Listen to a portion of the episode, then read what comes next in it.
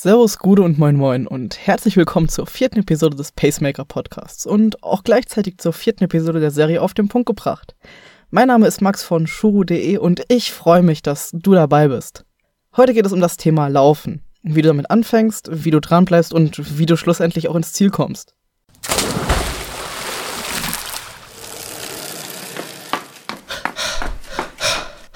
Pacemaker, der Podcast, der dich ans Ziel bringt. Laufen ist nicht immer nur Laufen an sich. Es gibt das in ganz vielen verschiedenen Kombinationen. Zum Beispiel im Duathlon, den sogenannten Swim and Run, Hindernisläufe wie der Tough Mudder oder auch eben den Triathlon. Im Triathlon ist es die dritte Disziplin, weil es die ungefährlichste ist und zugleich anstrengendste Sportart im Zeitraum gesehen zu den anderen beiden Sportarten Schwimmen und Radfahren. Gehen und Laufen haben von uns wahrscheinlich die meisten in der Kindheit gelernt. Aber das, was wir gelernt haben, ist auf gar keinen Fall das optimale Laufen, wie wir es für unseren Sport brauchen. Denn es gibt ein paar grundsätzliche Probleme, die uns in der Kindheit keiner darauf aufmerksam gemacht hat. Zum Beispiel ist es die Haltung. Wenn ich mir Läufer angucke, die mir entgegenkommen oder wenn ich mich auf eine Parkbank setze, dann ist häufig die Haltung ein Problem. Das kann der Kopf sein, der Oberkörper oder auch die Füße und Beine. Genauso ist ein großes Problem der Bewegungsablauf selbst. Ob du die Arme mitnimmst, wie du deine Beine ausstreckst oder ob du eher in einem Art sitzenden Gang bist. Und dann gibt es noch detailliertere Probleme, die dann, die sich dann mit der Zeit ergeben. Zum Beispiel, wo schaust du am besten hin? Oder wie ist deine Vertikalbewegung? Ein weiterer wichtiger Punkt ist, den man besonders am Anfang auch berücksichtigen soll, ist die Pronation oder Supination. Aber dazu kommen wir gleich nochmal. Das Problem ist an diesen, an diesen Fehlstellungen, dass sie häufig in Schmerzen enden. Denn ein schlechter Laufstil bedeutet meistens eine Fehlbelastung für die Muskeln und Knochen und somit langfristig auch Probleme am, an den dortigen Stellen. Im Vergleich zu den anderen Sportarten ist das Laufen sehr günstig, denn du brauchst dafür nicht viel, um anzufangen. Das Wichtigste, was du auch wirklich brauchst, sind Laufschuhe. Denn wie gerade schon angesprochen, die sogenannte Supination bzw. Pronation beschreibt, wie dein Fußgelenk im Moment, während du auftrittst, einknickt. Ob es nach innen knickt, nach außen knickt oder eben neutral in der Mitte bleibt. Und das kannst du als Anfänger am besten mit einer Bewegungsanalyse herausfinden. Und das geht nicht im Internet, sondern beim Profi vor Ort. Geh in einen professionellen Laufshop, der sich auf Schlaufschuhe oder aufs Laufen spezialisiert hat und macht da ein, eine Laufanalyse, eine Bewegungsanalyse vor Ort. Das Wichtigste dabei, der Laufschuh, der trägt dich ja.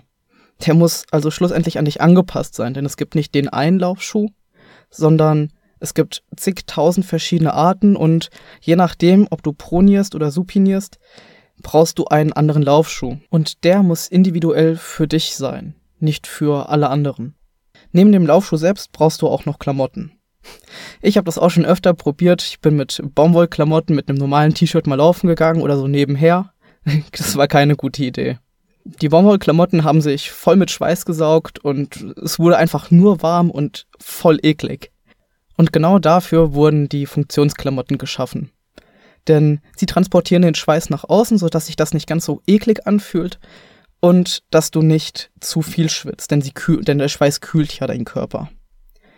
Außerdem ist es wichtig, dass die, dass die Klamotten nicht treiben, besonders an den Achseln oder im Schritt.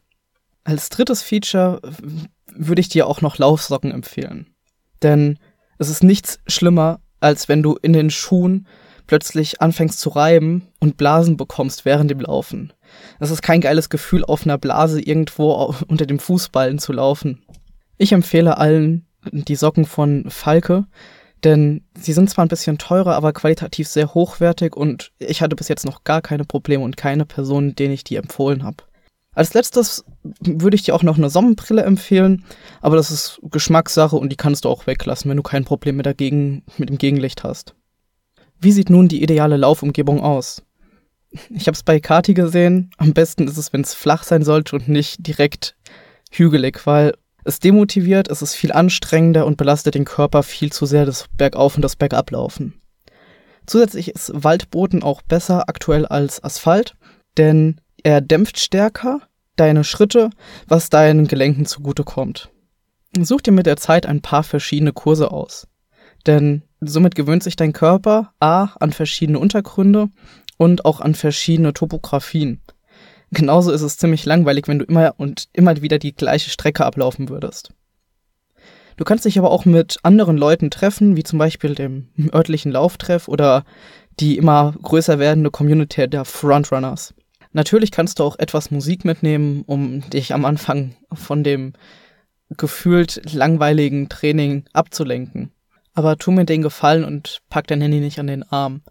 Denn besonders große Handys wiegen bis zu 500 Gramm und das muss dein Körper natürlich ausgleichen. Und somit entstehen Dysbalancen, die, dein, die deinen Schmerzen verursachen können. Und lass dich nicht von anderen beeinflussen und lass dir anhören, wie, die, wie du zu laufen hast. Finde deinen eigenen Laufstil und die ideale Laufstrecke für dich. Wie sieht nun das Training aus? Fang langsam an. Wenn du noch gar keine Lauferfahrung hast, kannst du eine Mischung machen aus kurzen Laufintervallen und im Anschluss ein paar Meter gehen. Somit belastest du dich nicht zu sehr und du, du schaffst eine weitere Strecke. Das kannst du dann mit der Zeit immer weiter anpassen und die Gehpausen kürzer halten. Als weiteren Tipp würde ich dir empfehlen, zwei bis drei Stunden vorher nichts zu essen, sondern nur etwas zu trinken. Somit beugst du Seitenstechen vor und hast auch nicht das Gefühl, etwas Schweres im Magen zu haben, was da die ganze Zeit rumschagalagert. Genauso brauchst du keinen teuren Schnickschnack, wie Trinkflaschen, Gels, Riegel. Ich habe schon Leute mit Handgewichten gesehen oder irgendwie tausend Sensoren. Fang erstmal an zu laufen, lerne es kennen und bekomme ein Gefühl dafür, was Laufen überhaupt ist und was es da alles gibt zu berücksichtigen. Wenn du unbedingt was tracken willst, dann besorg dir eine Pulsuhr mit GPS.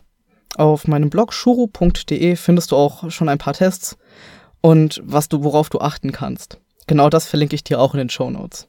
Häufig fragen auch Anfänger bezüglich dem Trinken und dem Essen während dem Laufen. Hast du dich im Vorfeld ordentlich ernährt und hast du auch genug getrunken, brauchst du für die nächsten Kilometer erstmal gar nichts. Sondern erst, wenn du längere Strecken von Halbmarathon bis Marathon läufst.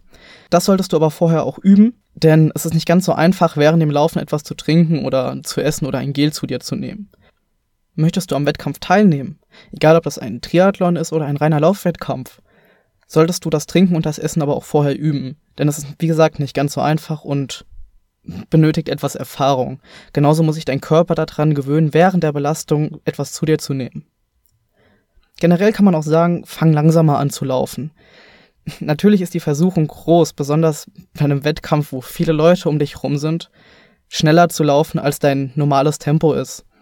Aber das wird sich im Nachhinein auszahlen und kurz vor Ziel wirst du das merken, dass es keine gute Idee war, zu schnell loszulaufen.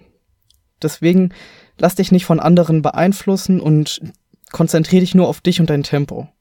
Kati macht es zum Beispiel so, sie läuft gerne mit Musik und dann nach Takt. Wenn du dein Tempo gefunden hast, kannst du auch später noch dein Tempo anziehen, wenn du merkst, hey, da geht noch was, da komme ich noch ein, ein Stück schneller voran. Ist es dein erster Wettkampf, den du bestreitest, dann genieß es. Da geht es nicht um die Zeit oder sonst irgendwas. Denn wenn du einmal im Ziel bist oder ins Ziel kommst, das wirst du nie vergessen. Egal, ob das ein Lauf oder Triathlon ist, dieser Moment ist unbeschreiblich schön und den solltest du genießen und nicht voller Qualen dich ins Ziel schleppen. Hast du schon mehrere Wettkämpfe hinter dir, dann kannst du auch schon mal was ausprobieren. Wie verhält sich das, wenn du schneller läufst, die erste Hälfte oder die zweite Hälfte? Genauso kannst du deinen Wettkampf taktieren. Das heißt, du schaust, wie andere Wettkampfteilnehmer drauf sind und versuchst dich mit denen zu, zu betteln, um dann im, im Ziel vor denen zu sein. Und wenn du ins Ziel kommst, dann lächel. Zieh die Sonnenbrille ab, wenn du sie aufhast und freu dich einfach. Genieß den Moment im Zieleinlauf, denn wie gesagt, der erste ist immer unbeschreiblich und auch jeder weitere ist irgendwie ein tolles Gefühl, wenn du es schaffst, denn es ist eine Erinnerung fürs Leben. Und somit sind wir schon auch wieder am Ende der heutigen Episode des Pacemaker Podcasts. Mein Name ist Max und die Shownotes findest du entweder hier unter dem Podcast direkt oder unter shuru.de slash 004. Zusätzlich habe ich noch das Transkript angehängt und ein paar weiterführende Links, die dich vielleicht interessieren könnten. Ich hoffe, dir hat die Episode gefallen und wenn ja, dann hinterlass doch einen Kommentar auf iTunes oder auf Shuru und dann würde ich mich freuen, wenn wir uns beim nächsten Mal hören. Bis dahin, ciao!